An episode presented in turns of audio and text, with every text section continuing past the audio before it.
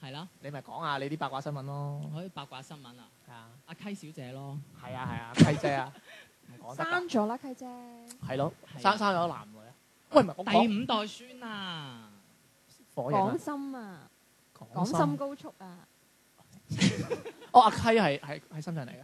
我唔係，咩事啊？講得冇錯係咩事啊？因為我哋中國人啊嘛，所以改個名咪叫港心咯。佢個名叫港心啊？係啊，邊個講啊？臭講我講。廣州港哦，港心啦，心一一心一意個心，啊，唔係心係深度個心心，三個火個心，係啊，即係佢阿爺嗰個生。係啦， sorry，喂唔係，我我真係喂今日真係講啲，我唔知你剪唔剪剪就剪唔剪就算啦。喂，我今日你有冇睇過一個新新聞啊係誒講話有二十五個定唔知三十個人死三十九個喺英國哦死咗喺傷啊 À, 嘛，死咗喺個可以製冷嘅集裝箱入邊。嗯但係話而家仲未知道有冇中國籍嘅喎。唔係唔係唔係，即係睇呢樣嘢，我好多嘢諗嘅，因為咧佢當時個星時新聞彈出嚟嗰下咧係話誒誒三十九啊唔係，sorry，嗯三十九人全部都係中國人，佢咁寫㗎，嗯全部都係中國人，中國係籍，係啦，凍凍死嘅。嗯跟住仲講係嚟誒走私嘅，嗯係咪走人私蛇人啊蛇話係偷渡嘅，sorry 人。蛇係啊，佢咁講，喂，其實我我當時我第一眼我睇到，我心諗你知唔知咁多啊，大佬？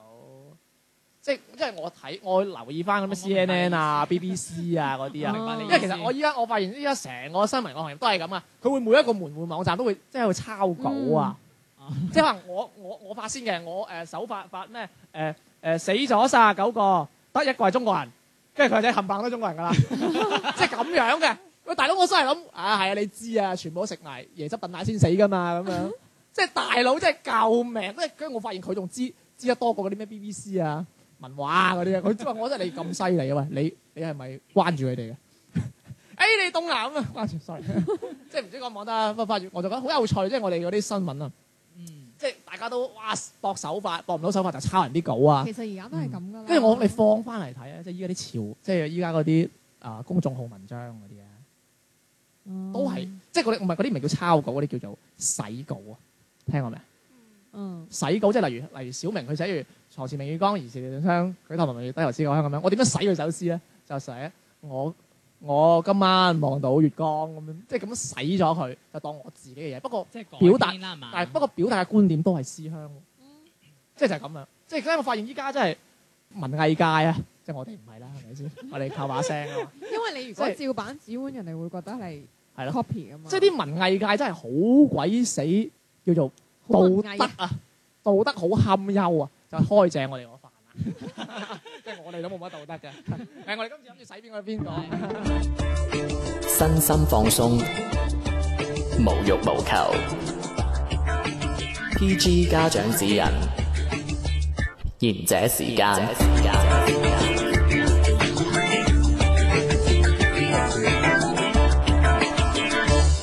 Hello，歡迎大家收聽賢者時間嘅，咁啊又到咗我哋嘅節目時間啦。咁喺相同嘅地方啦，相同嘅地點啦，喺大氣電波當中同大家相約 嘅。唉又笑啦，真係係嘛嚇？哦，sorry，我冇聲。 哦，有。有啊有，唔得，我聽到大氣電波四個字，我就覺得係個日本人嚟。係好啊！咁最近我喺網上就睇到一個女仔嘅一個誒、呃個案啦。咁今期節目就即係想同大家一齊分享呢、一個講廢話啦，誒、女仔講係唔講廢話，點解你雙十一做緊咩任務 啫？我係要講啊。OK OK 即 OK。係我啲精神。佢剪得，所以我成日我我冇乜包袱嘅，其實。OK。 咁今 Okay. 日誒、呃即係我喺最近網上睇到個個個案嘅，咁呢個應該係冇抄嘅，咁一個女仔嘅個案，咁想就借住今日嘅誒節目同大家一齊探討下啦。咁呢個女仔就係、呃今年十月份發出嚟嘅，即係都幾新下嘅。誒、呢、個女仔，我哋俾個名佢啊，好唔好啊？叫嗯 A 小姐啊，好唔好啊？定 A 咯，哦，A 小姐，迪迪點睇啊？哦 A 小姐咯，誒我冇玩手機啊㗎。我 Q 你啫，我 Q 啊，睇下你有冇認真聽啊嘛。咁 A 小姐咧，佢就話喺兩年之前咧，誒、因為單身，咁亦都係因為誒、有即係你知咧，成年人都有慾望嘅，咁佢就玩一啲交友 Apps，就去約一啲同陌生人約一夜情嘅，即係我哋俗稱嘅 one night stand 嘅。嗯咁咧佢就玩咗大概大半年啦，咁佢就覺得呢樣嘢即係佢可能已經覺得好攰、好空虛啦，嗯咁佢就突然間刪晒所有嘅呢啲 Apps，同埋刪晒呢啲曾經約過嘅呢啲人。嗯咁然之後，佢對呢一種睇法，即係佢對呢啲誒同陌生人發生關係呢種睇法咧，佢就話唔係因為愛情上邊受傷過，所以去約，而係單純覺得孤單寂寞，所以揾人陪。咁佢又唔想喺感情上邊有負擔，咁所以咧佢就覺得當時候呢一種行為對於佢嚟講係一個唔錯嘅選擇嘅。之後咧，佢亦都冇話玩出火，即係話冇同呢啲約過嘅人誒、呃、產生過真感情。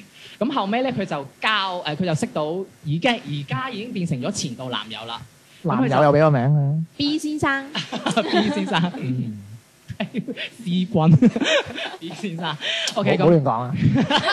真係有人叫私軍㗎，係咪？咁啊誒，識到 B 先生啦，即係識到呢個 B 先生之後，佢就先上網都有揾過啲文章嘅，因為佢自己對於自己以前呢一段歷史，誒、自己之前約過同識咗男朋友之後咧，應唔應該同男朋友講，或者係我曾經有過呢一種嘅行為，仲值唔值得被愛咁樣等等呢一類嘢，即係佢有誒、搜過好多個問題要問啦。咁佢就同呢一個前任喺曖昧期間咧，佢就已經係猶豫緊，應唔應該講呢一個事實俾佢聽㗎啦。有啲建議就話隱瞞啦，即係網上有啲就覺得要坦白，佢就覺得唔知點做。佢咧亦都驚前度阿 B 前啊度係嘛啊 B 先生咧知道咗我呢一啲歷史歷史之後咧，佢會唔會唔要我啊？同埋我覺得我好邋遢，佢覺得自己邋遢，嗯，係啊係咪啊點解叫前男友？因為分咗手嘅，係啊，即係因為因為呢件事，啊佢發呢個 post 嘅時候已經係分咗手㗎啦。因為點解分手？因為呢件事。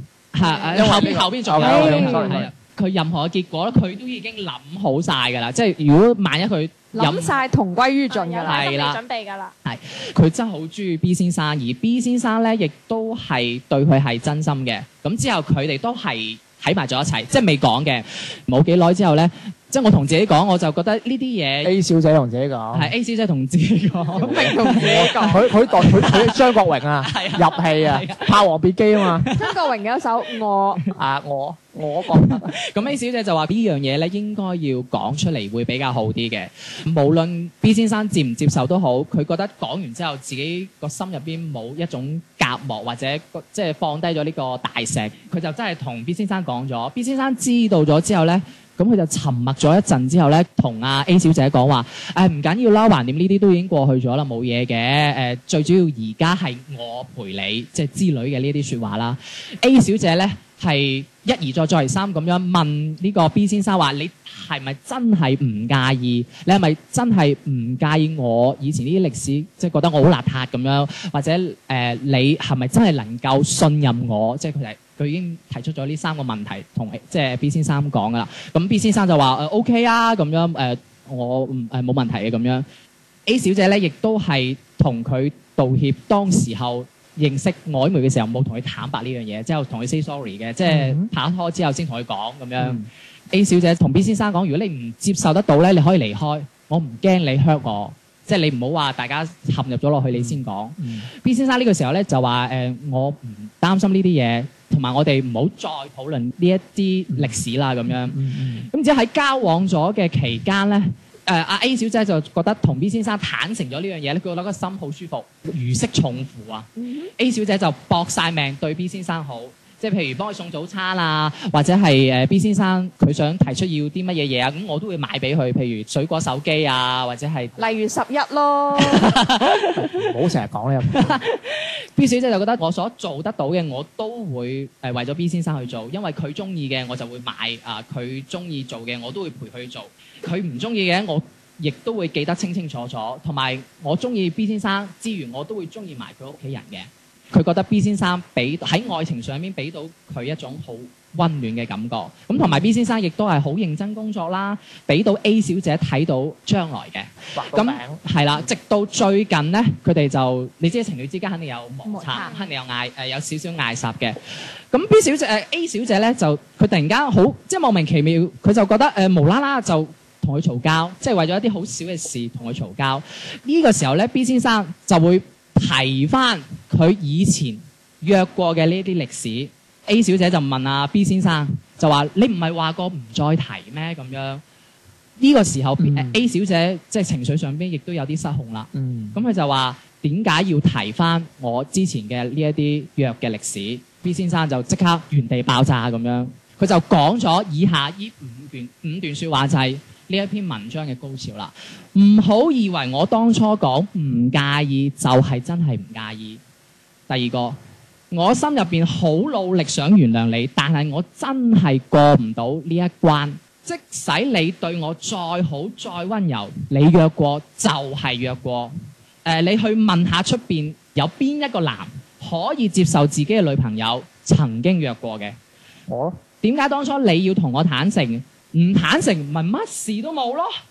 咁佢聽完呢五句説話之後，A 小姐真係覺得哇，即係錐心之痛啦。唔識重負 啦，跟住啊，又唔識重負啦。哦，我知你咁睇我啊。 咁咁然之後最尾就 A 小姐都係同阿 B 先生係提咗分手嘅，嗯咁哦，佢就啊話係小姐同先生提嘅。係 A 小姐主動同嗯 B 先生提，咁啊 A 小姐就話誒我好努力想即係洗乾淨當初佢自己認為自己好邋遢嘅自己，咁嗯亦都佢好努力想令到 B 先生覺得我對你係真係真心嘅。嗯同埋佢都好努力想喺佢哋嘅呢段感情上邊咧，係可以睇到有未來嘅。咁點解 B 先生你唔可以，你唔接受？點解你唔早啲講？同埋點解當初你俾我嘅承諾會好好咯愛我，但係你到而家又會做呢啲咁嘅行為？同埋當初你話你要同我講你唔介意，但係你而家同我嗌交有又介意啊你又睇翻呢啲嘢咁樣。A 小姐就話我好後悔，唔係因為我後悔講呢一段即係呢一單歷史俾 B 先生聽，而係後悔當初忍唔住即係嗰種慾望哦咗嚇去約咗即係呢呢啲啲後蠢悔事。，即係佢真係最尾都係後悔佢約過。Ừ. 嗯咁而 A 小姐最尾就話 sorry，仲仲 sorry 啊，佢唔後悔佢講過俾個男知佢約過，佢不過佢後悔佢約過，嗯嗯。但係佢唔約過，佢哋點會同個男講佢約過咧？啊！我一陣間再討論，一陣間討哦論， ，sorry 啊，一陣間再討論。好奇怪呢個邏輯啊，sorry sorry。咁最尾 A 小姐就話：我係咪仲有資格可以好好去愛其他人咁樣？咁呢個就係成個 pose 啦絕。對有啦，借住今次都有兩位女仔啦喺度，即係你哋嗯同埋阿直男啦，我唉唔係直男啊，係啦，我封你係直男啊，哦直男揸飛人我啊，我係我係直神啊，係啦，直咁啊神啊係想 即係 ，Jackson 啊 Jackson Jackson，咁啊，成篇直神 post 就到呢度啦。即係我睇完我自己都即係好多好多疑問，到好多問題。即係其實我都想首先問一問翻兩位女仔先。啊嗯你哋你睇完啊嚇，你哋睇完 post 嚇，你哋有咩？你哋有咩對於呢篇 post 或者你哋對於誒呃呢樣嘢，你哋點樣睇咧？啊啊迪迪啊咁樣嗯嚇，即係對於譬如啊其實即係可以諗好。耐先講嘅。佢成篇文章，我覺得佢係首先呢個女仔一個問題就係嗯佢將自己踩到好低，係嗯嗯，佢將個男嘅抬到好好高，自卑啊，係咯。嗯我唔覺得佢約個炮就好邋遢、好骯髒咯。嗯佢佢成篇文呈現出嚟嘅，其實佢覺得佢係好似係有大罪之身咁樣。係啦，係好哎似呀，我仲值唔值得被好似愛比啊？好似仲慘過耶穌俾人釘。我好想同佢講，你唔好，你揾唔到工噶啦， 你你冇噶啦，你呢一世你冇噶啦，你去保良局啦。而且其實可能喺佢個道德入邊，佢佢都係覺得即係約炮呢樣嘢係好奇唔怪啊啱嘅，嗯即係喺佢個喺佢個邏輯入邊，佢都係覺得其實約炮呢樣嘢係唔啱嘅，但係我做咗，咁所以我就係覺得我之後可能要做一百件好事都冚唔過呢一件壞事係咁樣嘅感覺，嗯緊要所以佢先佢先會咁咁佢佢先會對個男嘅咁好啊嘛，係即係佢要乜嘢，即係佢係縮緊罪，二百分嘅付出咁樣係啦係咯啊，係咯，即係佢要手機啊俾佢，真係佢佢，我覺得佢個前提都係覺得自己係錯嘅。跟住佢到最尾，佢問一個問題，佢竟然唔係話覺得呢個男嘅衰唔衰，嗯佢係竟然覺得話我究竟可唔可以再被愛，真係癲嘅呢條所以友。我我好想識下佢。我就係話佢將個等級係將自己降到好低咯。係咯係咯，咪想唔講呢啲平唔平等嗰啲先，睇討論翻呢件事先。係咁誒、呃其實誒、我又想問翻兩位女仔啦，即係如果假設啦，你哋誒、呃即係呃有男朋友咁你咁，好佢好似未評論完呢件事哦，，OK，sorry， 你繼續啊係迪迪仲有冇誒、呃、對於呢篇 post 係仲有冇啲其慢他慢係？ 同埋我想温，水煮我喎。覺得我覺得佢男朋友唔通之前冇女冇拍過拖嗎？嗯。嗯誒，你嘅意思係咪其實即係講話，即係佢女朋友拍嗯佢男朋友之前拍過拖，所以就可以接受一個約過嘅女人咧？咁你你講具體啲唔。係佢嘅意思，可能係話佢啦，即係 B 先生，可能你之前冇拍過拖咩係？咯你之前都或者冇拍約拖過之前咩你？冇約過咩？係咁係咯，樣或者個 B 先生之，前都有十幾二十條女咯，嗯，係咯嗯係咯，嗯即係都有歷史嘅，係咪先？嗯但係佢但就係反而係針對。係咯，點解要針對個女嘅嗯呢一樣嘢嗯但其咧？實約炮同拍拖，我覺得性質上又唔係太一樣喎。你約炮其實有啲人就係拍拖係為咗約炮嘅啫。其實你如果係拍拖，你哋係即係有感情喺入邊噶嘛？但係個 A 小姐頭先都講話，其實佢即係約炮因為係寂寞空虛冷，係啦，佢其嗯實係唔想要受愛情即係感情上太多嘅束縛，係啊束縛，佢先至會選擇約炮嗯。咁但係其實約炮另一種解釋嚟講都可以係不負責任㗎，就係、唔想負責任咯，就係、為哦咗單純為咗我自己嘅慾望或者為咗滿足我某一樣嘢。但係佢有唔負責任嘅權力㗎，佢又唔係又唔係係咯又佢所以 sing- 佢就係約炮 single 喎啫嘛。咁點解你唔話人哋唔負責任？佢哋點解要批判佢咁？但係如果你拍拖，然後你再去約炮，咁咪不負責任咁佢成或者佢做足安全措施咧唔係？佢成件事嘅意思係我約完炮啦，我約到唔約啦，我揾個人認真對待，即係我玩完啦，係冇錯我修心養性係啦，啦。我要係啊回歸大自然係啦，啦。係啊，即係揾到個哦咁咩？哦係啊，即係突然間揾，即係揾到個真心啦。咁即係以前嗰啲就當係咯玩玩下，係咯打出嚟蒲，即係等於即係即係等於一條友 玩玩個夜蒲咁樣。即係一條友玩玩完玩完個即係落多係係咪啦，㗎即？係識得花旗。玩啊玩打機咁啫嘛，要回頭 嘅話，可以咁講，浪 女係冇錯，但係浪女回頭但係啊！我意思係話，即係約炮同埋拍拖唔可以相提並論咯。即係你可以講話約炮，約完之後我再去拍拖，即係去揾個人認認真真去拍拖，我覺得冇問題嘅。即係你就算係同佢即係坦白咗之後，我覺得呢樣嘢就真係過去就過去咯。嗯，男嘅要過去，女嘅亦都要過去。哦過去邊啊？其實大家會都過去的過過去珠江新 城啊！咁要搭兩個站喎。 可 OK，能其實 sorry，sorry 小英嘅意思係咪，即係一開始就唔應該約個女仔係唔唔嘛？係唔應該約係係可以約，咁但係佢都有同個男仔有坦白到，但係係其實喺佢坦白嘅嗰一刻，嗯，坦白完之後其實就輸咗啦呢樣嘢就唔係，其實呢樣嘢就應該要過去咯，即係無論係誒啊講出嚟嘅過去，或者你心入邊嘅過去，即係你係講個女仔要過去，定咁點還解是阿唔講 B 啫先生要過去？男女都要過去。咁點解唔講啊？唔講一定過到去嗱㗎。嗱，因為個 post 就話佢 A 小姐覺得佢講出嚟先舒服咗，即係覺得我唔應該即係男女之間大家情侶唔應該有秘密，瞞住啊唔應該有秘密，即係應該要要坦誠。咁我嗯將我嘅歷史講完出嚟，你點樣選擇或者你點樣去研判你嘅係啊問題啦？係咪？我搞掂咗我嗰 part 先啦，個台就交俾你係係咪咯。咁先？個男咪癲咗咯。 個男冇錯嘅喎，你咁講我唔係好明過去係咩意思啊？咁我講咗梗係過去啦，現現在進行時，跟住就過去時㗎啦嘛 因。為個 A 小姐係覺得，如果我唔講咗，我自己過唔去啊嘛，所係以啦我要先講出嚟，我要等我自己過咗去，如係果你過唔去，我就唔同你一齊係啦，條路好難行啊！條路真係好難行，愛情呢條路真係好顛我啊搞唔掂得啊，啦我，講唔到，我過唔到去啊！咁我啊搞掂啦 真係夠啦，食唔落呢啖唔係，唉真係夠喂啦嗱，我背食脊完骨 啦流，我啊食完啦，嗱你食唔食係你嘅，你嘅事啦，係 咪先？飯，死人啊！跟住條真係波啦，我食咗嚿屎啊！咁啊，啊真係搞笑真係。即係我話俾你知呢樣嘢係溝過啲乜嘢嘅，你可以選擇食。如果你唔中意或者你過唔去，咁我咪揾個第二個一齊過去咯。其實 A 小姐嘅意 Oh 喂，思佢大係喂真係夠啦！喂，你過唔過啊？一齊過啦，不如好大嘛？概係咁嘅。唉真係我而家煮咗嚿嘢俾你食，食食唔食都要食噶啦。唔係我話俾你知呢個係咩嚟？我今晚要同我女朋友過下去先。喂，你不如幫我還咗今日啲花俾佢啦。我唔去啊咪先生，日知過唔去，真係救命！佢啲詞彙真係咁頻密啊，即係唔 pass À 咗佢係嘛？即係冇話即係過咗啦，唔要啦，即係但係唔係好唔明係，即係我明佢唔係 A 小姐係自己覺得，即係我唔講出嚟，硬有個疙瘩，嗯即係有個疙瘩。咁其實佢佢重複翻佢人哋講嘅嘢啫。唔係嗱，我咁睇件事啊，好搞笑嗱。首先你哋，我我覺得你哋好奇怪，點解你哋唔討論呢個女講出嚟啱定錯咧？我唔我哋唔奇怪啊，我哋唔可以批判人哋啱定錯。係啊，你攞得出嚟啊，梗係批佢啦。唔係嗱，即係我咁樣講。嗯你哋覺得應唔應該講啊？即係就算我約過，嗯，或者你約過，你會唔會同你男朋友講喂，其實我約過嘅喎？我會啊，你約唔約我會啊？講啊，你會講，你會講。我食唔到呢啖飯㗎。係啊哦，原來呢啲女仔都係過唔去即係你㗎。嘅意思係覺得呢個係美麗嘅方言就我覺得其實唔需要講咯。喂，其實大佬啊，嗱，你見唔見佢最尾鬧交？嗰個男咪炒翻呢啲嘢講嘅。嗯嗱，係 Ừ. 鬧交批人，我遲啲先再鬧佢。嗯你依家係俾啲傷口人睇啊！你睇下我割過盲腸㗎，好痛㗎咁樣咯。但係問題，如果有一日可能當佢行到落去結咗婚嘅時候，先知道呢一樣嘢咧。點會知道啊？如果某一個男嘅發現咗，紙包唔住喂，火首先我講翻，我我唔講翻個男佢個胸襟嗰啲嘢，我哋講呢個女唔應該講。其實佢講出嚟係除咗佢過得去之外，佢唯一一個擔心嘅點啊，作為一個男人，覺得最唯一危一危機嘅點就係你講得好啱，會俾人知道。嗯喂，咁大佬啊，你同你老婆搞嘢嗰陣，你知道佢唔係處女，你都知道同人搞過㗎啦。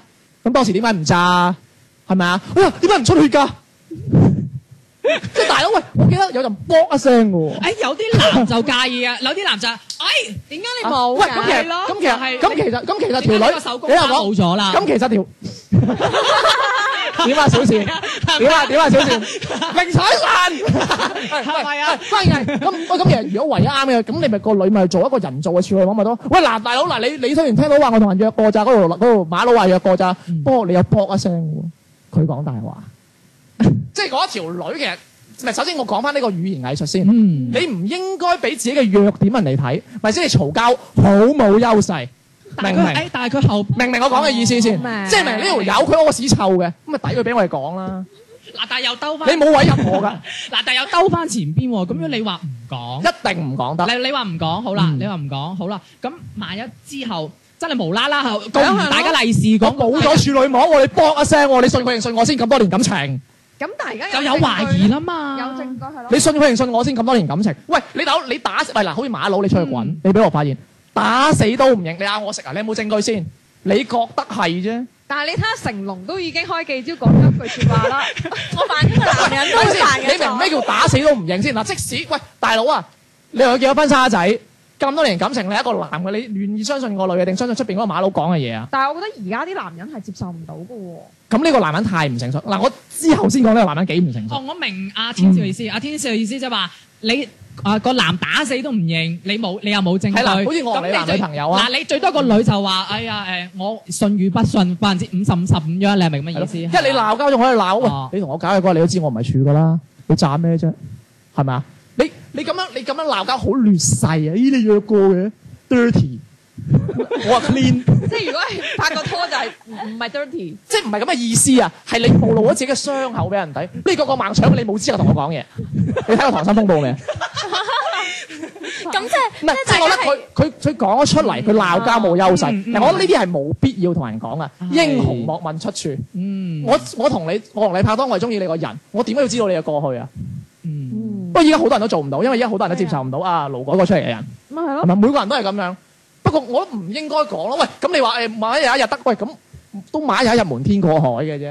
係呢啲基佬大家邊知啊？OK，我第二我第二個想講呢個男嘅，呢、個男嘅咧，我應該佢唔係太成熟嘅，嗯即係好似我啱啱講翻咁，其實哦咁你約咪約過咯，咁你真係要你跟住其實如果佢介意嘅，咁其實唔係處女佢都介意嘅喎。嗱，因為佢之前都話啦，個女問係咯過問嗰係係三，咯誒再而一而再再而三問佢，你係咪真係唔介意？嗯，啊，你呢樣嘢係你係咪覺得同埋我覺得佢當時應該真係唔介意嘅。咁點解最尾鬧交個講翻出嚟咧？你鬧我交你就知嘅。嗯，戲中意翻話舊戲帳唔係戲話嚟噶嘛？嗯喂喂，你露個傷口俾我睇喎，你唔係處女，你死啊你，鬧死你我即係！佢會執住嗰一點係嚟咯，講其啦。實係戲話嚟嘅。嗯你之前話你話所謂嘅全場高潮啊，嗰幾句啊，係咩哎呀我原諒你啊，原諒唔到啊，大佬你原諒唔到你又拖成年，大佬啊，係我唔啊知拖係幾啦耐啊，係啊係喂，啦，好明顯係戲話啦。因為佢知道呢個係嗰個女嘅死咁但係穴，其實講得明就係話呢個男有心喂，但心病啊啦，一直唔都係咯。，咁絕對係有啦，你講咗啊嘛，我咪話唔好講咯。咁嗱，我問嗱，你執住呢句説話係咯，咁個所以咪話個 A 小姐男一定會嘅覺得哦，你就係因為呢樣嘢啦。我所以話個男嘅講緊戲話，成日佢介唔介意我唔知，嗯因為佢當時嗰陣係我揾緊你嘅唔好啊。嗯當時阿何媽鬧緊關谷英嗰人都係咁樣啫 嘛，你搞我老公，我死咁追你點？你教下我啲仔女係嘛？係揾緊即係你即係鬧交揾你緊知，揾緊你對方鬧交嘅死穴你。鬧我交你真係知㗎，你係揾人缺點同埋你調戲嚟緊嗰陣，你嘅判斷係完全唔得㗎。我知係冇理性係嘅，啊，你唔會有理性，你最理性啊，好，聽日先傾，唔會噶嘛。哎呀，你啊又唔洗衫，係嘛？哦啊隻腳又臭，又唔除晒衫先上瞓覺床，聽日先傾。即係就係咁樣嘅啫嘛。咁你覺得嗰個男，你話佢介意，我唔覺得咯。嗯，佢係戲話，可能係戲話多。咁、嗯當然你話佢介意我，又可能有，嗯因為你講出嚟可能有少少介意。咁佢佢當時話我唔介意，咁就唔介意啦。嗯咁即係個男最尾有少雙標咯。不過你佢係戲係㗎啦，佢係激緊戲啊。唔係，我都覺有可得你能雙標，我贊同你雙標。嗱，因為佢後尾嗌嗌交再提翻，其實佢可能呢個女講呢件事嘅時候，其實呢個男可能裏邊已經有條裂痕喺度㗎啦。咩先？但係我想提及嘅就係佢第二句説話喎。你啱啱講話呢個男嘅可能係戲話，但係你記唔記得佢第二句説話話？我心入邊好想去原諒你，但係我真係過唔到呢大個。佬啊，連招嚟㗎！你搞我老公，搞我啲仔女 啊！明唔明啊？連招，你梗係啲戲話一次我講就係誒誒，我你你鬧我老公，我再諗下先。你鬧我啲仔女，唔係咁樣啊噶嘛？哇！我我好介意你咩？我好介意你約過，我好難原諒到你，係咪啊？順住啊嘛！你鬧交，你嗰人湧晒出嚟啊！我你鬧我交，你真係知嘅。我覺得呢個男嘅可能一開始個女同佢坦白嘅時候，因為啱啱一齊，嗯，所以咁仲我一齊幾係耐啊？sorry，三年啊嘛。 誒冇講個 post sorry，冇 sorry，講，都冇講，係啊，嗯即係啱開始一齊嘅時候，你知啱開始熱戀㗎啦，你屙督屎都係香嘅。你講緊你，我覺得你難啲，我覺得你難啲，你真係難啲。個男 嘅其實個男嘅一開始講嘅唔介意係因為唔想分手，啊嗯所以又啱嗯係咯所以因為無論未你食講到係啦，哦，啊又一個有啦 point 喎，唔係嘅，可能食到即刻分手嘅。唔係，我覺得可能我男嘅心態係誒，佢、當時可能就唉冇乜所謂啦，嗱，因為喺係咪 A 小姐嘅角度，佢就覺得 B 先生係真係真心對佢嘅，但係係咯係咯。但係我哋冇訪問過 B 先生，我哋唔唔係知啦。關鍵係佢所唔係，因為嗯喺第三者嘅唔係，即係係喺我描述呢個男對我冇佢話好，咁我咪係真真係好啦。即係話，即係話呢個女你描述其他人啊，嗯會更加真噶嘛。嗯通常自己介紹自己係有啲保留噶嘛。嗯係咪？咁所以呢我呢個男嘅真係對佢好嘅，而點解我咁肯定係氣話？係因為佢前面真係對佢好啊嘛，話又又又覺得佢好有前途啊咁嗰啲係咪先？就嗯展現晒出嚟咁，即即談婚論嫁㗎啦，即個 feel 就係有前途喎，嗯，嗯，即係做咩都係香嗰啲咯。真香。 關鍵就係、所以我覺得係氣話好嚴重，同埋我仲想講一個好奇怪嘅就係、嗯我唔知點解個女到最尾係竟然覺得自己好邋遢，係。嗯喂，大佬，咁你覺得邋遢本身，咁我終於明點解佢要講出嚟。我可能因為你話呢個 post 係台灣嘅。嗯，台灣嘅女仔可能都會嗲啲，可能會靠男人啲。同埋可唔能係佢比因為較佢可能純真唔係啲。佢以前佢以前咧係日字㗎，嗯台唔係灣唔係唔係唔係，有少少似日本嘅女日女仔咯，嗯，就係聽話即係純真，啲咯，係啦，即係比較佢覺得哎呀聽靠係靠啦，男仔，即係男仔會得啲嘅，即係嗰啲咯，即係唔似我哋呢邊，男哇呢仔個會人高惡鬥啲咁樣，㗎。即係唔似我哋呢邊㗎嘛，我哋呢邊邊個揾到錢就叻，可能佢哋嗰邊唔係，誒唔唔係話靠男仔，有啲可能咁係啊以誒，係可咯係能咯。誒有個男仔咯可能有因個好為你睇成你音睇你睇佢成篇嘢，佢都嗯覺得其實好似女，佢佢係佢係過錯方，我覺做得錯佢係咗嚴重咁將自己睇得好低微。係咯，而佢最尾應該係覺得佢應唔應該原諒我，而唔係係我祝福佢，係咯，我仲要祝福佢，即係頂佢個肺。 俾人鬧完，俾人鬧完 dirty，仲要祝福佢。佢仲要係好努力咁想洗清當初骯髒嘅，我覺得佢點洗得清啫？佢第一日同人約嗰日，佢洗唔清啦，點嗯樣捽乾帶淨，佢洗衣鋪 啦，洗乾淨。即係大佬，你你呢個人真係，要捽下個腦先我係喎。咯，捉下個腦啊，真係。喂，大佬，你喂，同埋佢，你當時我咪同你討論有個，佢話佢話我好後悔約過，嗯但我唔後悔同佢講過，真係大佬，我覺得唔符合邏輯。邏輯真係有問題嘅呢條友。因為兜翻前面，佢覺得講完之後就舒服。我唔後悔，我食呢一唔啖飯。係即係佢可能嗱，我理解就係佢講完之我大後，概明唔嘅。係我理解咧就係佢講完呢佢佢件坦白嘅事行為，佢唔後悔唔。係我意思就係話佢講完呢件事之後，佢覺得嗯，佢一講完呢段歷史就抹咗佢㗎啦，好似阿小就燕冇咁咯經。歷過咁樣咯。我係咁樣理解，佢係覺得我講即係我坦白係啱噶嘛，夏係，婷你應該坦白啊，嗯，坦白係啱噶啊嘛。嗯不過我坦白咗呢件，不過我做嘅呢件事係錯嘅。佢將呢樣嘢分開咗，嗯，係咪？嗯咁其實唔係啊噶嘛。咁其實我就話，咁如果你知道，咁點解你唔選擇唔講咧？因為佢當初會覺得啊，好似坦白會好啲喎。咁咪豬豬咯或者佢會覺得，good good game à? 啊，豬豬。坦白咗個心先講。覺得點啊？我覺得你哋頭先都分析晒，我真係冇嘢講啦。呢啲呢啲咪講完啊！我前面就蘇林嘅啫。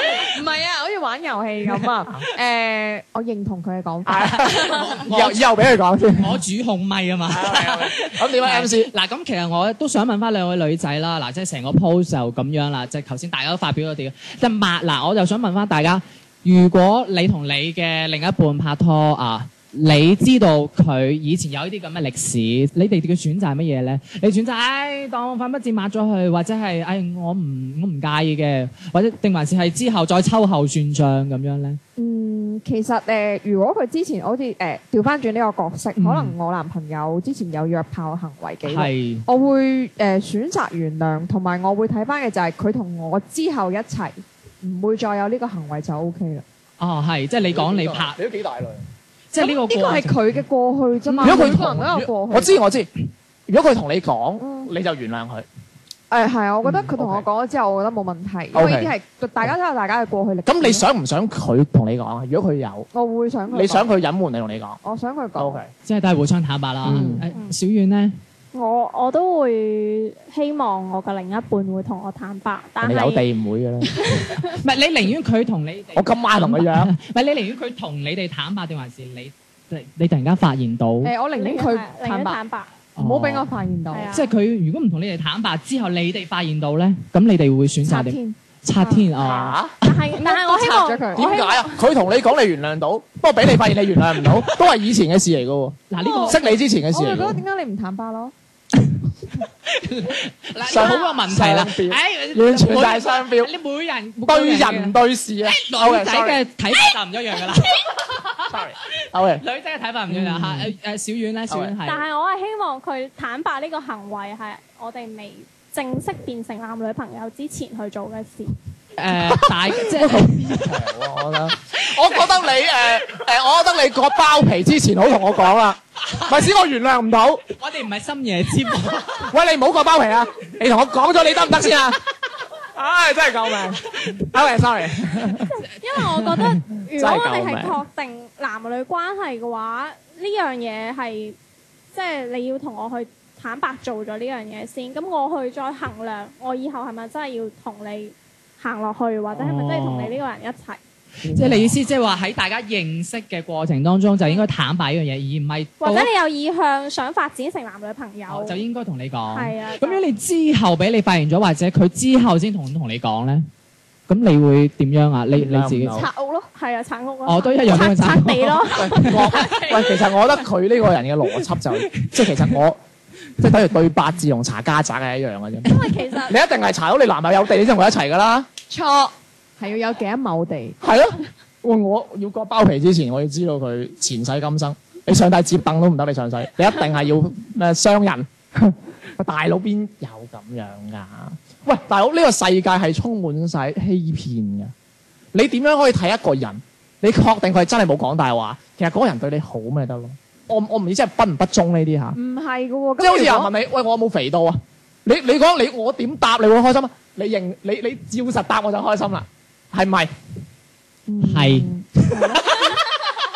喂，大佬啊，你哋係咁講啫，其實你哋反映出嚟唔係咁樣。啊喂，其實唔係嘅。喂，大佬，你做銷售，你一年講幾多對大話？你原諒唔到自己啦我從來都唔，講大話邊有啊？你喺我長生嗰刻，我就覺得你講緊大話。係誒，迪迪你係知唔知你幾虛偽啊？你覺得嗰壇嘢，你嗌我咪你你係咪蔣先 生？ ，sorry，cut 咗係誒，唔係誒，迪迪唔係迪迪。對於頭先天少，雙佢雙啊對於雙天少頭先標得好緊覺得係有咩唔同嘅睇法係咯喂，？其實我覺得你都嗯想你嘅誒、身邊嘅人同你老實講啦。喂，你又你又話佢約過炮，你可以原諒，因為佢老實講，我會接受得到。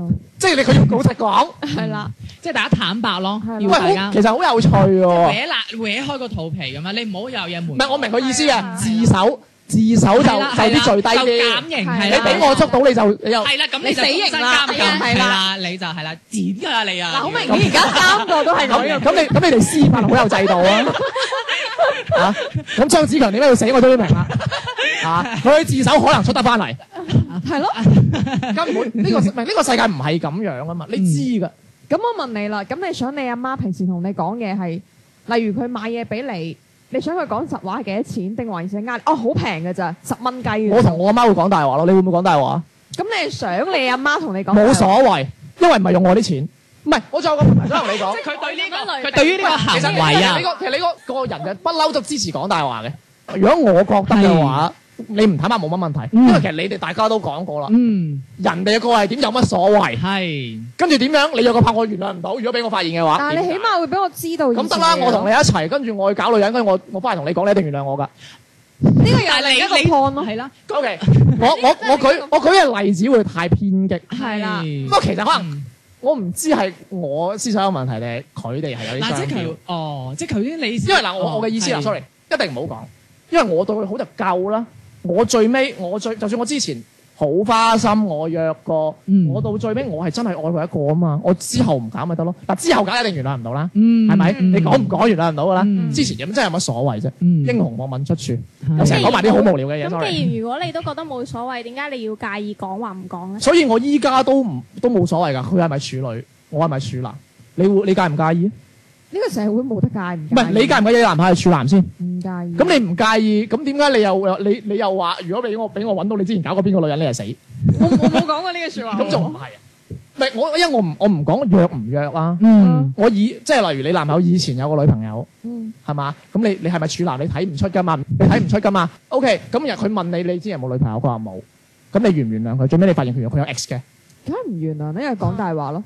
呢個又係另一個 point，呢唔個係講唔大係話。一樣㗎咋？其實有時有啲善意嘅大話其實可以講㗎，因為你有啲嘢講出嚟就影響個關係㗎啦。好似嗰個女仔同嗰個男仔講，我以前係約過嘅，當時個男人就係有條界替㗎啦，嗯，係咪？你係承啊唔承認啊？佢個心肯定有咁嘢。啊，以後鬧交你一定會話我之前約過㗎，咁我點樣話俾你知啫？我我最尾我唔出軌咪得咯。唔係可能女仔可能佢係個界限係拍拖前與拍拖後，係咪咧？唔係，嗯，嗯，就算係拍拖前我約過，當我唔同佢講都死。誒，呃其實我覺得呢樣嘢係都係嗰句過程同結果，可能有你要嘅有結果，就算係過程唔得，我同你講咗又得。起碼我知道你嘅過程對我坦白咗咯。冇可能，冇可能。我你我可能你會同你男朋友。唔係嗱嗱就女仔嘅睇法同男仔嘅睇法就唔一樣啦，係其實即係女仔覺得誒，你你會唔會同你男朋友講你個會會講晒？會，我唔信。我覺得係我會真係唔㗎。信如果我有男朋友嘅你唔話，好就係你咁嘅虛偽。你話你依家你冇男朋友，你都講緊大話。sorry，你可以 cut 咗佢唔，sorry。係嗱，唔係可能選擇性講嗱，因為對於呢個 post 呢、個對於 po- 呢個 A 小姐覺得呢一個係佢最大嘅一件事，即係可能佢其他嗰啲就可能誒忽略嗰啲，佢覺得呢件事應該要講，而影響到佢哋日後嘅發展，嗯哼，所以佢選擇 sorry，你講嘢。嗯係，所以佢選擇要坦白同呢個 B 先生我仲講。想翻鬥翻。係你個點係佢講大話定係佢約過咧？佢唔講俾你知嗰一其下，實我覺得最主要個啊一點樣嘢應該係，即係我哋並唔係話介意你以前做過啲乜嘢，即係你可能有約過炮，你可能有做過唔嗯啱我唔同你嘅講嘢，你對人哋嘅感情有背叛過。嗯嗯咁嗯嗯其實呢啲我哋並唔係介意呢件事嘅本身對或錯，嗯我哋係介意你嘅一個態度，你有冇同我哋坦白到，嗯即係有冇講過我哋可以包容你過去有做過其錯實嘅坦事白，係一個態度。嗯咪坦白咪係一先個，sorry 態。度。我明你嘅意思啦。嗯咁其實我就想話，依家我而家討論嘅係約個炮係啱定錯，定係隱瞞係啱定錯先。但係我覺得約炮冇話錯㗎。咁你哋原諒到約炮，咁點解？哦，我明我知，你哋原諒唔到係我隱瞞啊嘛。嗯，即係呢個行為啊，嗯呢個行為呢個態度，呢個啊，行為我我係啦完全明晒，係我完全明晒。不過呢樣嘢，我覺得真係，即係我嘅意見啦，我覺得嗯真係可以隱瞞，盡量隱瞞咯。因為其實呢啲講得出嚟係真係影響感情，即係好似例如你去到個誒、呃老人家，人哋一百歲啦，你生日啦，喂，祝你風如東海，壽比南山，而家平均年齡七廿歲咁樣，你唔會講呢啲，你講完話仆街仆街講啲咁嘢咁啊嘛，咁你冇坦白喎、你你祝佢福如東海喎、壽比南山喎、咁你明知佢比南山係短命啊？嗯你你大家你其實你大家喺社會，當然我我一講得出咗，因為可能男女感情要坦白，即係我覺得大家喺社會入邊都講慣咗大話嘅。嗯你突然間你你你孖一個人唔坦白，會唔會有啲可笑？嗯嗯從一而終啲咯。誒，誒咁我仲想有問題想問，因為兩位女仔嗱，呢個 post 以我哋第三者俾誒 A 小姐一啲建議，或者俾我哋聽咗一啲建議，即係萬一佢對如果下一段感情啊、又係遇到真心嘅，咁你哋覺得 A 小姐應唔應該又要坦白咧，或者係係咯下一次係啦，其係實下一次咁我樣啦嗯其實我自己個人見解係，我覺得我一樣會坦白，但係嗯視乎呢個男嘅，如果係真係真心中意你嘅，嗯佢真係愛你嘅，我覺得佢唔會介意呢啲嘢咯，因為已經係過去咗，話咗唔提，係真係連以後連嘈交都唔提。但係我會事前，嗯我會同呢個男嘅講好就係以後嘈交唔可以再攞翻呢啲嘢出嚟講，只係純粹我對你嘅坦白。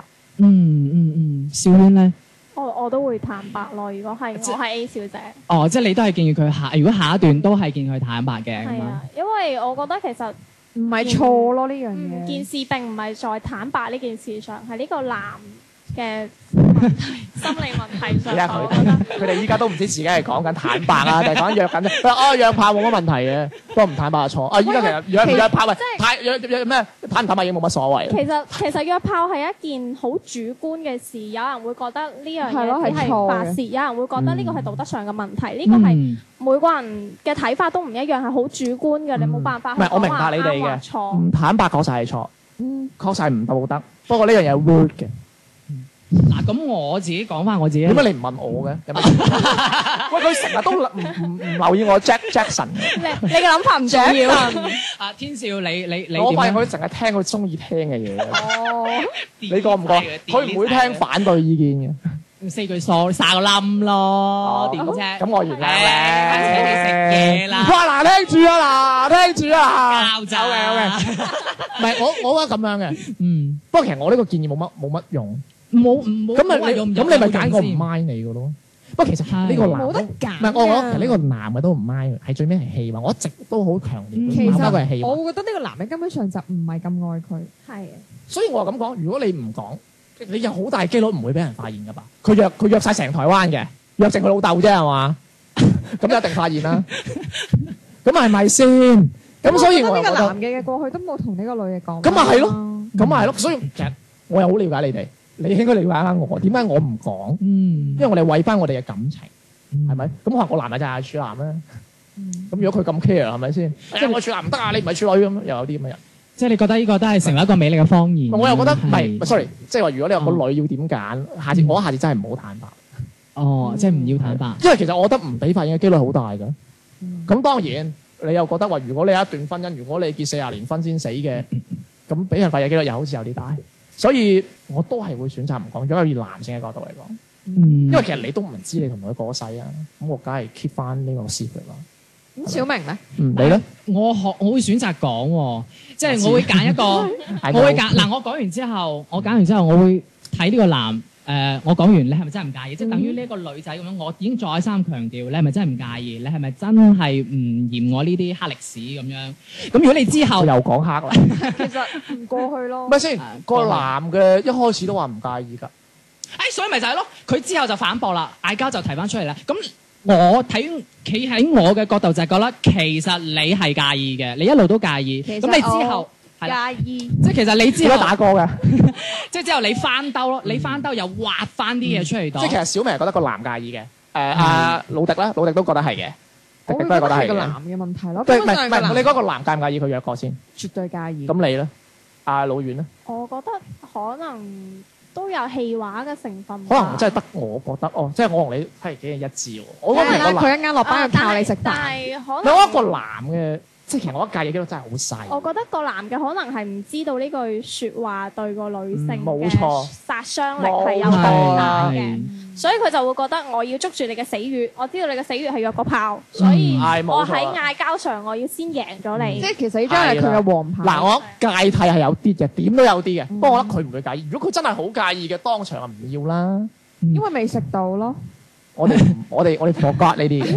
喂，其實咁你冇意思嘅喎，你自己講埋啲冇講嘅唔係嘢嗱。嗱，個我女屋企冇錢咯，屋企個個女屋企有錢，所以咪一定一齊咯。佢老豆打本俾佢做生意啊嘛。喺呢度咧，呢件事上面咧，係其實我又想講一個我最近身邊一個古仔喎。係係嗱，喺度用少少時間啦。嗯嗯咁誒，我最近身邊有個 friend 啦， 做乜啫？我我笑佢 啫喎。哦，咁啊我最近身邊有個 friend 咧，因為佢誒發現咗佢男朋友，我唔知你哋有冇嚇喺個微信咧會有一個表情嘅表情包。嗯咁個表情包入邊，佢發現佢男朋友保留住前女友嘅表情包。哇！佢已經畫到表情包咁緊啊要，係咁你要俾人然後咧佢要畫先睇到真係睇到佢手機㗎係啦，睇到佢手機有個前女友嘅小，因為呢個男有表情嘅，因為呢個男嘅同呢個女嘅未拍拖之前咧，其實係發過個前女友嘅表情包，就話誒呢個係我 X 嚟嘅咁。哦，即係先坦白咗。誒都唔係坦白嘅，哦嗰陣時因為大家 friend 嘅，咁所以就啊係呢個我前女友啊咁，哦，係啦。咁然之後嘅話咧，到現在佢哋係應該係拖咗啦。咁係啦，個女嘅仲發現個男嘅個手機係有呢個前女友嘅表情包，繼續都喺度。即係仲係保留住喺度。係啦，係。咁其實你覺得個女嘅應唔應該嬲咧？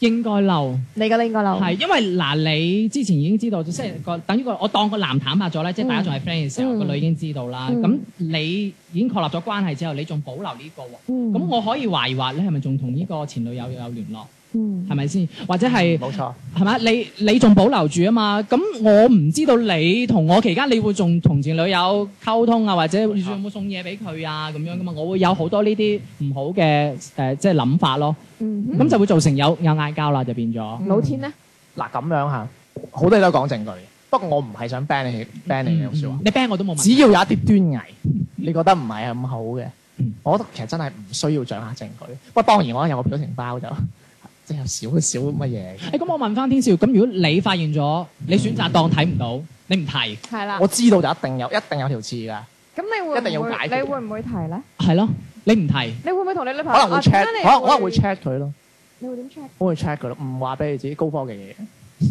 用啲嘢嚟 check 佢咯。嗱咁即係其實按翻呢個 post，其實你都係有係咯介意啦，你都會有介意啦冇話唔介意，我冇話唔介意，乜我唔會咁。哦哦，你有講係，呢個係前女友啊嘛，嗯你佢留嘅表情包係第二種，即係你你會唔會翻會唔會翻桌啊？嗯，會唔會保持聯繫？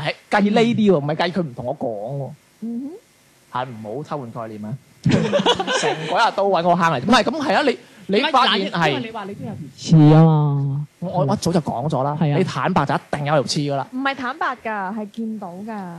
咁其實會唔都會有係噶，個男嘅唔有條你刺係咯。喂，同埋好奇怪，佢係咪唔識用微信嘅？唔係，喂嗱，即係咁講，即係嗱，如果即係大家咁講啊，如果係誒你個 friend 啊，你個女係你個 friend 嚟㗎係咪？嗯，如果有件咁嘅事又發生喺你身上，你係個女嘅，你會唔會原諒？其實唔係因你你你你會唔會覺得佢有嘢啊？誒嗱，其實咧個嗯女係咁同我講完之後咧，嗯佢就問我，我就話咁梗係嬲啦。如果喺我嘅角度，我會覺得我會嬲，會唔會有我嘢會先？你會唔會覺得佢誒有嘢，我會覺你得呢我條心有嗯刺。你咧？有嘢啊，啱先我你有冇嘢啊講咗，你有冇嘢？即係表情包呢樣嘢嘛？嗯，係啦，即係發現咗呢件事，你覺得佢同前女友會唔會有嗰啲後生好難講啊，而家真係。嗰啲即係仲睇我講咗先，你自己諗啦，我我講會先啦。我會懷疑緊會唔會係佢，即係睇下佢佢女朋友個表情包係比較抵嘅，抑或是係最近嚇，用 嘅嗰啲啲，佢可以特登收埋，佢可以移嘅喎啲表唔情包。係嘅，係咯，我覺得呢係可以移咁，但係一一般，因為其實表情包呢樣嘢，你有陣時如果少清理嘅話，嗯都有咁樣嘅可能。啲，即唔係會你覺嘅得個男會朋友但係係唔如會果真唔會係我發現咗佢個表情呢、個表情包嘅話，我可能會抄埋佢其他嘅聊天記錄咯。睇我我會一樣，我會密密揾證據。係啊，我我會證據抄真係咁埋。咁如如果果你你揾個證據係冇，你揾證據咧，你揾證咁證據冇咪冇咯？咁唔佢係，係你因為你冇揾證據，我想同你講，你揾證據一定係佢冇聯繫咧隱。隱蔽嘅。啊係啊啊隱蔽嘅，咁冇啊可聯繫梗係可冇能係啦佢本人唔知道嘅。同埋其實有陣時，我係咯覺得有啲證據咧係佢會自己嚟揾你嘅。哦啊，係咯，我冇係錯。我係咁覺得不過咧，我唔使一定要知道佢哋一定上咗床，我先唔原諒。少少，即係或者係出過去咩酒店咁樣，咁我就一定會乜嘢。但係咧就係咁樣我嗰個 friend 咧，佢又同我講咗個觀點，係令到我即係我會冇咁點咧？我都無話可回擊佢咯。講咩？因為佢話我嗰揾個食啫咁啊！佢唔係啊，我 friend 我 friend 又同我講一句，佢話誒冇錯，如果我係你，即係我同佢講啦嚇，我話如果我係你嘅話，我會爆泡咯。我覺得點解你會保留住前女友嘅表情包，我接受唔到，嗯嗯嗯係啦。係跟住我 friend 又同我講。誒咁、每個人都有過去，佢有佢嘅過去。同樣我同我嘅 ex 都依然喺個相冊度。但 係唔刪喎。哇！呢句説話我咁佢覺得冇咁佢又 P K 咯，我又覺得。唔係，我覺得真係，如果你換你換屆 啊，即係你換你 換換港姐，啊，你換嘢啊，你你真係要 delete 晒㗎。嗯，但因為重點係仲留住呢個係咯啊，你做乜嘢啫？係啊係咪先？即係我同阿天而係家啊誒拍緊咁樣，你仲 keep 住前邊咁樣。係啊，我一定係咪會 delete 先晒，。我一定喂，會咁 delete 你晒。當我呢個現任係咩事咁樣？唔係因為因為其實有時有有時你做嘢啊，好似你要避嫌啊，唔係話我我保留住唔得啊，嗯係你要做你要做翻一個誠實嘅孩子個樣俾我睇啊，係冇錯，係嘛你有一個擔大你㗎你嘛？點解？要做一啲嘢令人誤會先？嗯，所以你都係要坦白咯。係啊，係啊誒咁，我想問翻誒，即係我想問翻兩位，即係如果誒誒俾你哋咁樣，即係你哋發現到啦，講下講好似佢啱咁嘅啫，唉真係睇佢。 即係俾你哋發現唉到，你哋會唔會攤出嚟同對方講？係啦，而家我 friend 就係問緊我呢個問題，嗯佢話佢覺得自己於心有愧，我覺得收集好足夠嘅證據可以懟死 佢先咁講問。題係我個 friend，真係㗎，但我確實係啊！但問題我個 friend 佢自己都有分未啊？未，蛋啊！ 仆街，即係咁講。阿嗰陣時你夠講，你講。咁未佢會咁樣覺得佢自己又未刪佢嘅前度嘅相，嗯，咁所以佢覺得唔哦唔，應該大家即係咯，我都話佢 P K 添喎，佢係咯下。佢係覺得仲有大家仲有機會。喂，咁確實真係怪佢，怪唔到人，係咯，怪唔到人啊係咪咯，先？你係你跳槽嚟一間公司嘅，你話你下屬跳槽咁樣係嘛？係咪都係咁講啫 嘛？係咯，咁嗯咁你哋咧發現到唔係㗎，你唔俾你，你唔俾佢男朋友知你有前度幅相，你唔可以鬧佢。你喺道德高地啊！即係你叫我個 friend 係先刪咗自己，絕先對啦。刪咗自己前度嘅得相，不過其實佢佢覺得佢男朋友愛唔愛佢，或者佢想唔想 keep 住呢段感情先。即係你有時，即係有時咧，我唔清楚，即係我工作上咧會有一啲嘢會特登發爛嘅。嗯我原因係我唔想做呢樣嘢，哦即係其實你唔係真係嬲佢，嗯即不過係你我明啦，好似上次你攞嘢上嚟，然之後專登話台碎紙機壞咗，其實係冇壞，你擺明就係想叫小明唔係幫你嗯唔上。係我我翻 example，即係即係唔係我翻 example，可能你啊可呢個能比喻可能可能你聽好啊我哋節目 咧，你知道有個叫 Stan 哥嘅人嘅嗯，你知唔知 Stan 哥近排即係佢可能講佢可能佢可能講錯少少嘢，跟住我即係我嬲佢。啊其實我唔係真係嬲，其實我有乜所謂啊？講下粗口咁樣。不過其實我要做呢樣嘢，因為我唔想佢再俾嘢我做。即係其實有啲嘢即係要表個態。係咯，咁可能誒、如果呢個女佢花一次爛，可以有肉包嘅，嗯咁咪拜拜咯，係咪先？咁你嘅意思係咪即係選擇攤牌？即係其實可能有時同玩政治博弈一樣，你有冇政治資本？你有冇感情資本？哦即係你有冇睇牌？哦我好似講得好衰喎，sorry，係我好單純。咁咁你哋攤唔攤牌咧？你咧係咯，嗯即係兩位攤唔攤牌咧？即係知道咗嗯你已經講講，sorry，先先咯。我啊，咁我咪同我可一樣能會等證據確鑿嘅時候，我誒會同假佢設都攤牌確鑿晒㗎啦，即係係即係個表情包擺明就係係啦，即係聊天記錄都揾到。冇聊天記錄就係有表情包，即係佢仲保留住前女友嘅表情包。我會先即揾係證據。誒、先揾證據啦，跟住然之後可能會喺言語中啊，或者日常中，我可能會試探咁樣。低端咯呢啲咪，啊係啊啦應該扮冇嘢，我同你講。係係要扮冇嘢啊。啊咁你點樣但係試探冇到啊？你啊，你會唔會 keep 住人哋表情包啊？嗱咁啊，唔係咁直接，啊大佬真係啊，頂佢個肺即係啦！行緊街市買餸，行緊街市買絕對餸啦，係你仲唔係 keep 住絕表情包絕啊？對係扮冇嘢嘅，同平時一樣，哦嗯咁樣先可以潛入敵人嘅內部嘅。咁，所以買到包包嘅。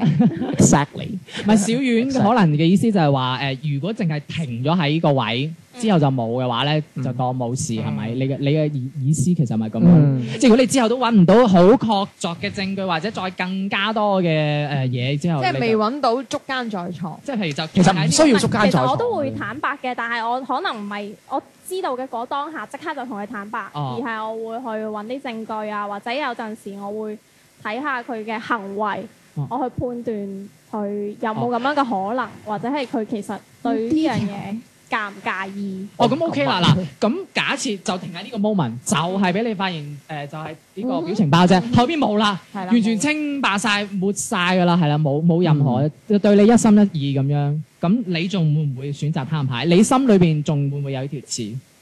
我會攤牌。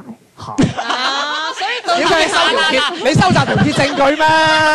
你開波攤牌係啦，嘥咩時間啫？係咪？我問題問咁得大佬，喂喂，我我咁嘅意思啊，咁你咪浪費晒啲時間咯，你就要攤牌得啦，你明知你點都冇包噶啦，唔係㗎，你要知道你有證據嘅攤牌同冇證據嘅攤牌係唔同㗎嘛。誒咁點解你最尾都要攤牌啊？咁有咩係唔咯，同你都啊？揾唔到證據，你都係係攤咯你牌。明知告佢，然後你仲告佢？唔係，我想知小丸有咩唔同啊？揾證據多同證據少有咩唔同啊？嗱，依家你講你講錯咗，我仲可以原諒。我我我想知啊！我想知真。係救命！我想知，真係即係對於證據多同證據少係啦，你你嗱自己雙標啊！係你唔好呢你唔好 Q 佢住，唔係你唔好 Q 係下下都啦。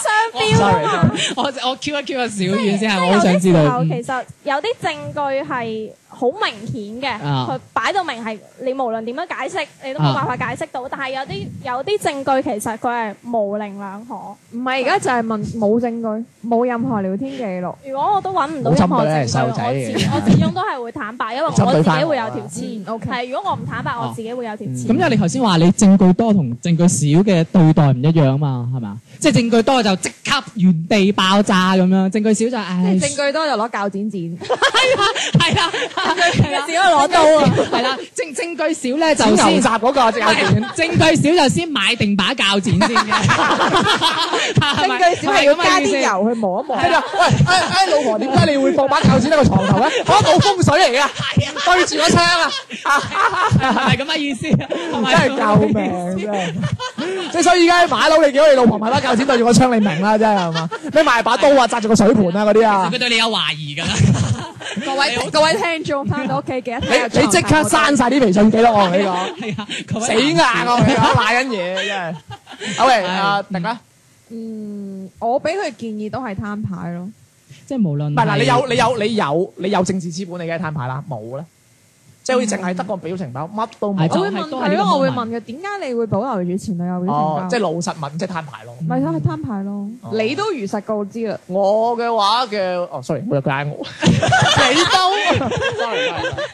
自己挑自己。我我我會同佢差唔多揾證據，不過就係誒唔使一定要捉奸在床嘅，即係佢有啲證據連埋，你覺得差唔多咁就 O K 嘅，因為冇因為呢個世界冇咁多巧合嘅。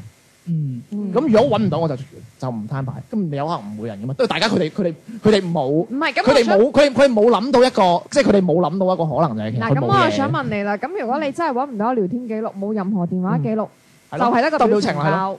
嗯，咁你覺得你你唔攤牌，嗯咁唔攤牌佢繼續有個表情包留喺你前度個微信度。數啊，俾啲包容我。咁其實我覺得攤牌唔一定係嗌交㗎，係咯係咯其實佢都有可能㗎嘛我冇乜問。題咁，你有 call 喂咁大佬，人哋都有送小寶啊嗰啲表情包噶啦，雖然唔係前度啫，咁你又嬲啊？咁係咪先？咁唔同噶嘛，佢攤啲牌係唔一明定星會角嬲色㗎，但有係時都係可能前度喎有啲嘢要灑脱啲，不過呢根刺一定有，不過可能真係你頭先都話你會有條刺喺度啦。有條刺唔代表一定要攤牌㗎嘛？呢兩樣嘢冇冇衝突㗎咁。你覺得你係要佢即刻刪咗？屙尿唔俾唔除褲嘅咩？唔係入紙尿片啊係咯，啊你講你講我意迪思迪係就話話，你會要佢即刻刪咗個表情包嗎？因為食嘅攤牌又點會刪啊？即係有等冇於聽佢書㗎唔啦。係即係等於佢你繼續 keep 住啦，係嘛？即係你係咯，等於當冇事發生，當無事發生過。哦但係如果 OK 當冇事發生，你條刺會唔係咯呢會個 有啊次咯。喂，大佬，你你一個成年人，你你可能你你用唔到呢個世界有一啲污糟嘢嘅，明唔明我講嘅意思？啊咁你之後如果嗌交，會唔會好似你啱先講啦，嘅？我講出嚟咪好低端咯，傻哦仔。即係咯。我同我你講，如果 我唔係，如果係我賴，如果我一定嗌，好鬼笑啊話，我懶。其實我同你假設講啦，啦，我我同你假設講啦，啦，啊係假啦，設唔到，因為我個人咧係嚟去揾證據都懶嘅。嗯，你要知道我人係有幾懶先。唔係，跟住如果你話嗌交嘅話，即係你唔我會我唔清楚係我我氣話嗰陣，我知道我嘅理佢係嗰啲咧，瞓醒再講。唔係我個係啊，我會咁樣噶。我話我 keep 住先，遲啲再鬧。哦，唔係，即係我會咁啊！即係如果我嘅嗯感性確過理性嗰陣，我我唔包保我會講出嚟。如果我如果我嘅理性有主導喺我腦啊，嗯我一定會講。哦，即係一講出嚟我就好低端。你做咩 check 我手機啊？就會有啲咁嘅話啦。嗱嗯咁就係咁就你會喺鬧急入邊處一個下風。啊！呢啲語言藝術嚟嘅真係。嗯，小明咧，誒，我同你哋一樣，我會即即係我會即場就問咯。咁你問完你會唔會要佢即場刪咧？我要睇佢嘅，即係譬如我問完佢之後，佢肯但唔係小明肯係刪幫佢刪埋嘅。佢肯 唔喂，你係有我冇先表情包？我想刪咗佢唔。係我先唔係我先問到，我先問原因先，佢即係我先睇埋佢原因，同埋我睇埋佢表現，佢肯唔肯即場刪？ 你做咩咁煩啫？如果佢唔肯即場刪，咁我就會繼續追問落去啦。點解你唔即場刪？係咪先？要即場㗎！ 你好緊要，你你放多一日都唔得啊！我屙緊尿都要即場刪咗 佢，唔得安全。休翻條褲先。啊，休 啊休啊，濕咗。即場刪真係救命！但係我大明嘅意思，嗯即係要喺 finish 呢件事之前就刪咗就 finish 啦。當場解你決唔刪就永無寧日㗎啦呢件事。唔係因為我始終兩個人都要坦白，因為嗯就等於我可以諗對方話，如果我都 keep 住我前度，我都會驚你會諗我其他啲係嘢，係嘅，咪其先實？我都想講，真係要刪晒，係啊要要 clean 係咗咯自己。所以我就會話你，如果嗰一刻我就想啊，你點樣啊？你係咪有咩咩事？如果你冇事，咁你不如喺我啊即係刪佢啦。真係好彩我冇前度嘅啫，真係因為我太懶啦個人，真係可能真係做唔齊啊！其實咧，你我因為我唔使專登因為節目而講呢句説話嘅 喎。我我咁我係真係冇前度 嘛，真係佢前冇度咪啊！我咯，死都好似仲有佢啲 相喎。喂，好啦，咁啊嗯收我尾啊！喂，嗯其實大家點樣睇即係呢件事，即係佢發啲咁樣嘅嘢出嚟啊嘛，評論下。即係其實我覺得我哋即係話，哎呀，應唔應該原諒啊，或者點樣啊？其實我覺得即係更加誒、嗯重要呢件事就係，我覺得一個女仔。嗯無論你做錯又好，做未做咗，咁你改正咗，咁你咪係一個好人咯。你咁你修心養性啦嘛。其實我覺咁得點佢解係我自己係都唔愛自己。係咯，要自我咯。嗯嗯點解你覺得作為自己錯咧？喂，你真係好 interesting 喎。因為你就因為你係一個女人，你做嗰啲咁嘅事，你又覺得你 dirty，唔係冇搞錯，係係咪？我覺得即係其實啲咩原唔原諒已經唔緊要啦，坦唔坦白已經唔緊要，因為男同女諗嘅嘢唔同。係不過你做人一定要自愛，嗯，跟住你唔好因為你做過呢件事而唔自信啊！做乜嘢啫？係咪先？我約過好多次，你約過咩？嗯，即係即係佢應該有呢一種自信，我覺即得。係唔應該低人一等咁樣。冇錯啦，你無論男女關係又好，你做嘢又好，咁係咪先？你見到你 boss 都要填充態度啊！人哋會中意你啲下屬有自信㗎，係咪先？嗯咁暗春鬼啫係。啫，嗯，係咪？咁兩位女仔有冇補充呢？因為其實我覺得約炮呢樣嘢，即係可能呢個女仔嘅即係道德上嚟講，佢會覺得呢樣嘢係一件唔啱嘅事嚟嘅。嗯咁、但係其實佢知道呢樣嘢係唔啱嘅，佢都認識咗，佢可能以後亦都唔會去做呢樣嘢。咁其實我覺得都就夠啦，即係佢嗯亦都會同另一半去坦白，或者係唔坦白亦都好。嗯即係其實佢自己都知道曾經有做錯過呢樣嘢嘅。嗯咁我覺得佢以後冇冇必要再將自己同人哋去劃開一個等級咯。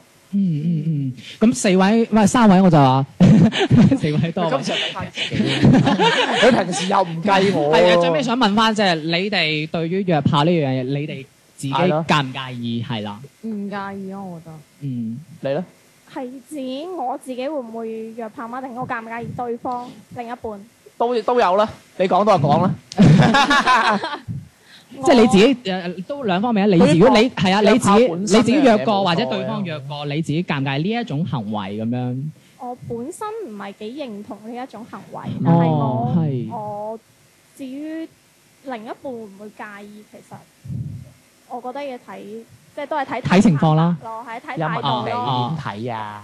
你做咩問你成另日一半？都迴係你點知人哋另一半點睇啫？即係我意思係誒、呃另一半如果有約過炮，我可能會睇佢嘅態度而去決定。係定啊暗春咁樣最緊要有冇 地啊？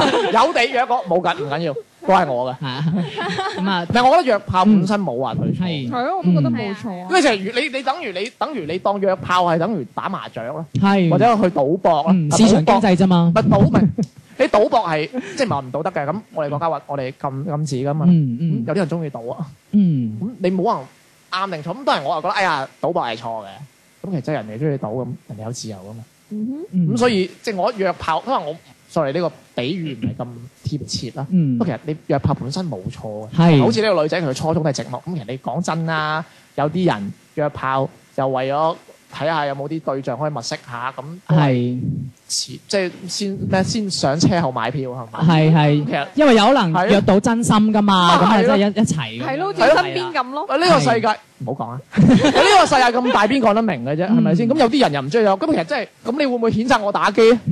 喂，你打機啊？你玩埋晒嗰啲女人咁大波嘅，你唔啱啊！咁唔通冇啦嘛，係咪先？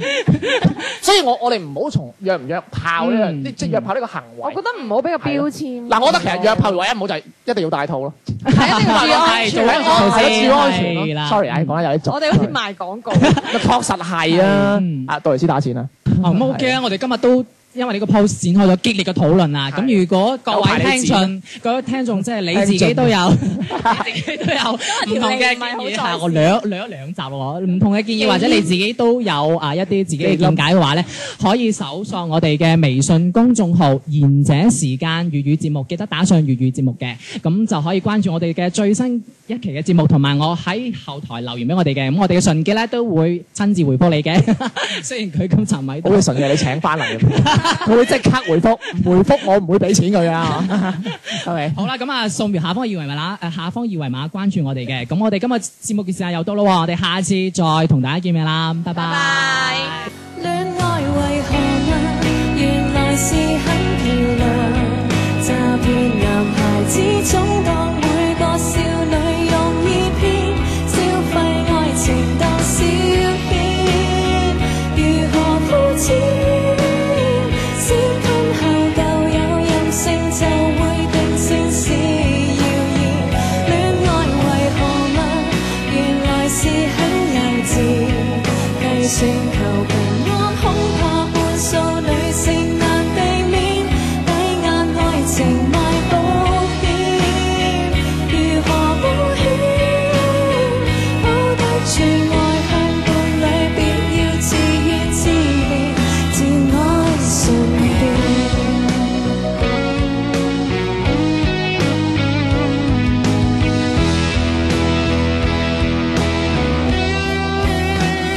出你的心，跟所愛無關，只得到霎眼幸福的展覽，害怕寂寞感，找對象有備無患，再濫用信任應付最漫長的一晚，戀愛為何物？原來是很漂亮。詐騙男孩子總當每個少女容易騙，消費愛情當消遣，如何膚淺？先婚後舊有任性就會定性是謠言，戀愛為何物？原來是很幼稚，計算